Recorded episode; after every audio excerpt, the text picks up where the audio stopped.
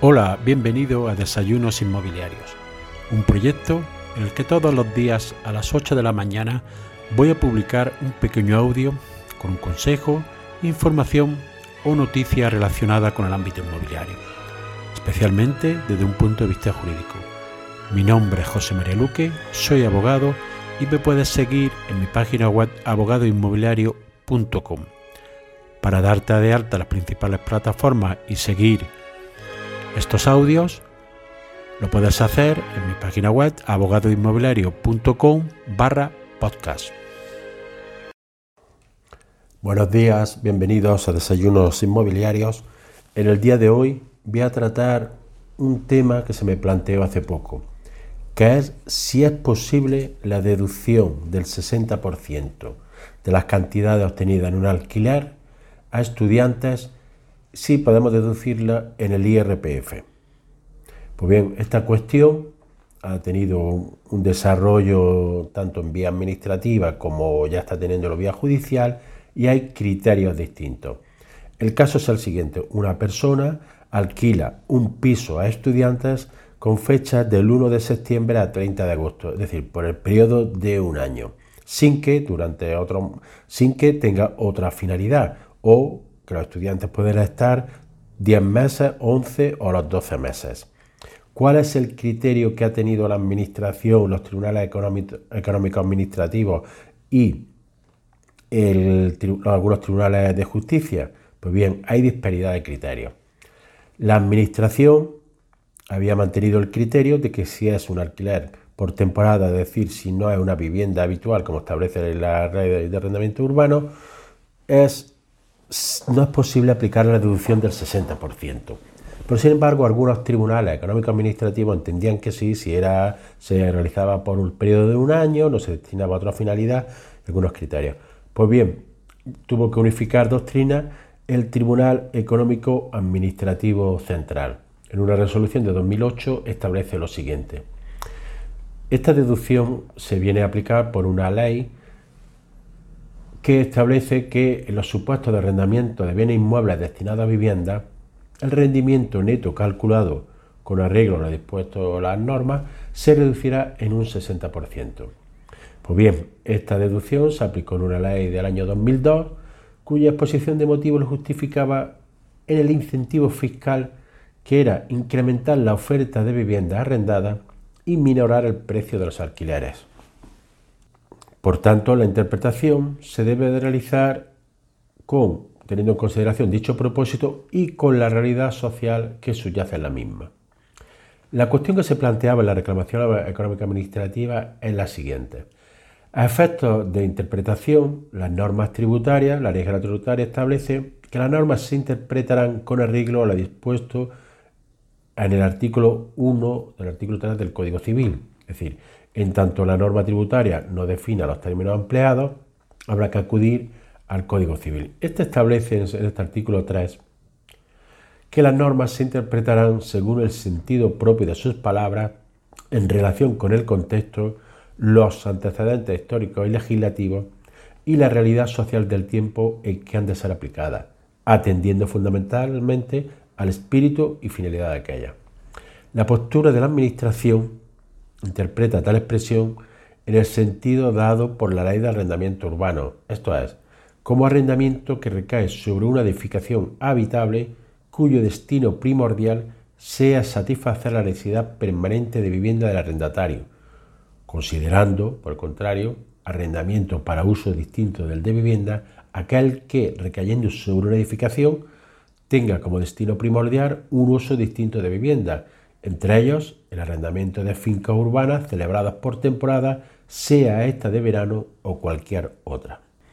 Por otra parte, algunos tribunales económicos administrativos entendían que considerando que la ley del IRPF con el fin de determinar el concepto que nos ocupa, no exige la permanencia de la vivienda a la calud de la ley de arrendamiento urbano, ni realiza una remisión a esta ley, unido a la finalidad perseguida por dicha reducción y a una interpretación armónica con la ley del IVA, una vez descartado que estemos ante una explotación hotelera o similar, no encuentra ninguna razón para emplear, emplear un criterio restrictivo en la interpretación de inmuebles destinados a vivienda, considerando que esta expresión comprende todo arrendamiento destinado a vivienda, sea o no permanente, y esté o no sujeto al régimen de la LAU relativo a arrendamientos para uso de vivienda, motivo por el que no consideramos ajustado a derecho de liquidación y en consecuencia estimable aplicable a la reducción prevista en el artículo 23.2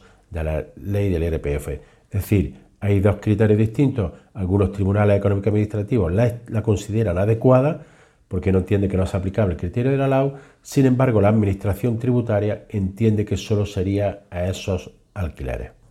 El Tribunal Económico Administrativo Central, en esta resolución que unifica doctrina, establece que la cuestión controvertida se centra en determinar si la reducción prevista en el artículo 23.2 de la Ley 35-2006 de 28 de noviembre del IRPF es aplicable únicamente cuando se trata del arrendamiento de un bien inmueble destinado a residencia o morada permanente o si por el contrario se aplica también a los arrendamientos de temporada.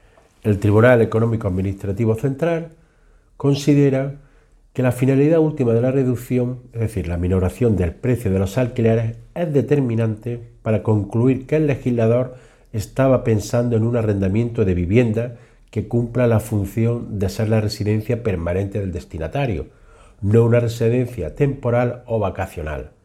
Se pretende, con la medida, impulsar el mercado del alquiler en nuestro país reduciendo el número de viviendas vacías o desocupadas, para, de este modo, favorecer el acceso a una residencia una necesidad humana básica, como la vivienda, a un sector de la población que no cuenta con los recursos suficientes para acceder a una vivienda en propiedad y que, además, se encuentra con importantes dificultades para el acceso a una vivienda en régimen de alquiler por los altos precios que se piden en el mercado.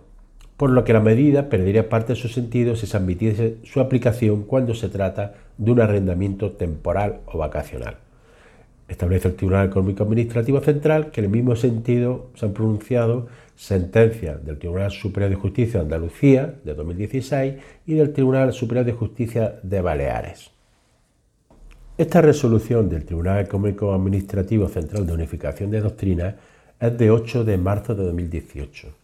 Sin embargo, con posterioridad ha habido dos tribunales superiores de justicia es decir, ya entes judiciales por encima del Tribunal Económico Administrativo Central, que han determinado criterios distintos.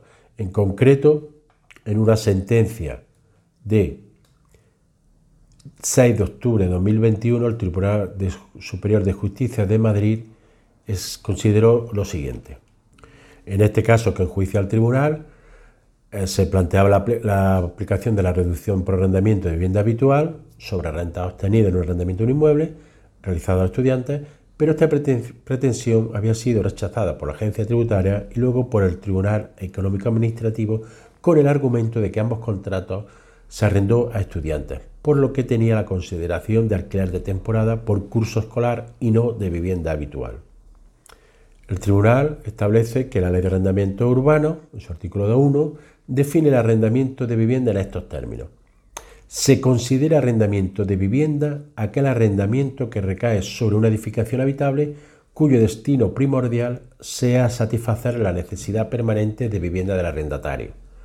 La excepción del término permanente es que permanece y permanecer es mantenerse o estar en algún sitio durante cierto tiempo, sin que sea necesaria una estancia mínima concreta sigue manifestando el tribunal que además el artículo 9 de dicha ley dispone que la duración del arrendamiento de vivienda será libremente pactada por las partes, por lo que tampoco se vincula la naturaleza del arrendamiento, vivienda, a un periodo de duración del contrato.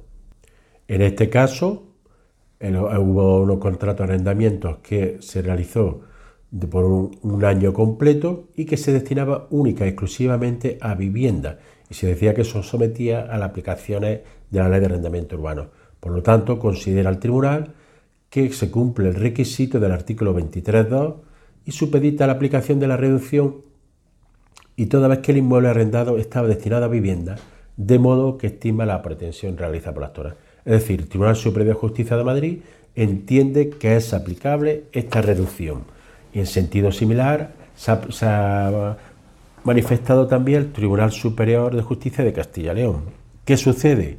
Que si nosotros lo alquilamos, realizamos un contrato por un año en el que no va a ser destinado a otra finalidad, se le realiza a estudiantes y aplicado la reducción del 60%, en principio la Administración Tributaria no lo va a considerar, pero habrá que estar a las resoluciones de los tribunales para ver el sentido de la misma. Por último, decir que el Tribunal Supremo no se ha manifestado todavía para ver qué sucede en estos casos. Y el legislador tampoco ha establecido de una forma clara en la ley la aplicación de un sentido otro que acabaría con dicha controversia. Es decir, estamos todavía ante criterios jurídicos indeterminados que será cada tribunal el que determine un criterio hasta que el Tribunal Supremo unifique la doctrina. Nos vemos en el siguiente episodio. Y así llegamos al final del episodio de hoy. Espero que te haya sido de utilidad para ampliar tu conocimiento en el ámbito inmobiliario. Si quieres que este podcast llegue a más personas, puedes compartir en tu red el enlace del episodio o darle una valoración positiva en la aplicación que utilizas para escucharlo. Recuerda que me puedes seguir en abogadoinmobiliario.com. Gracias por escuchar, nos vemos en el siguiente episodio y que tengas un excelente día.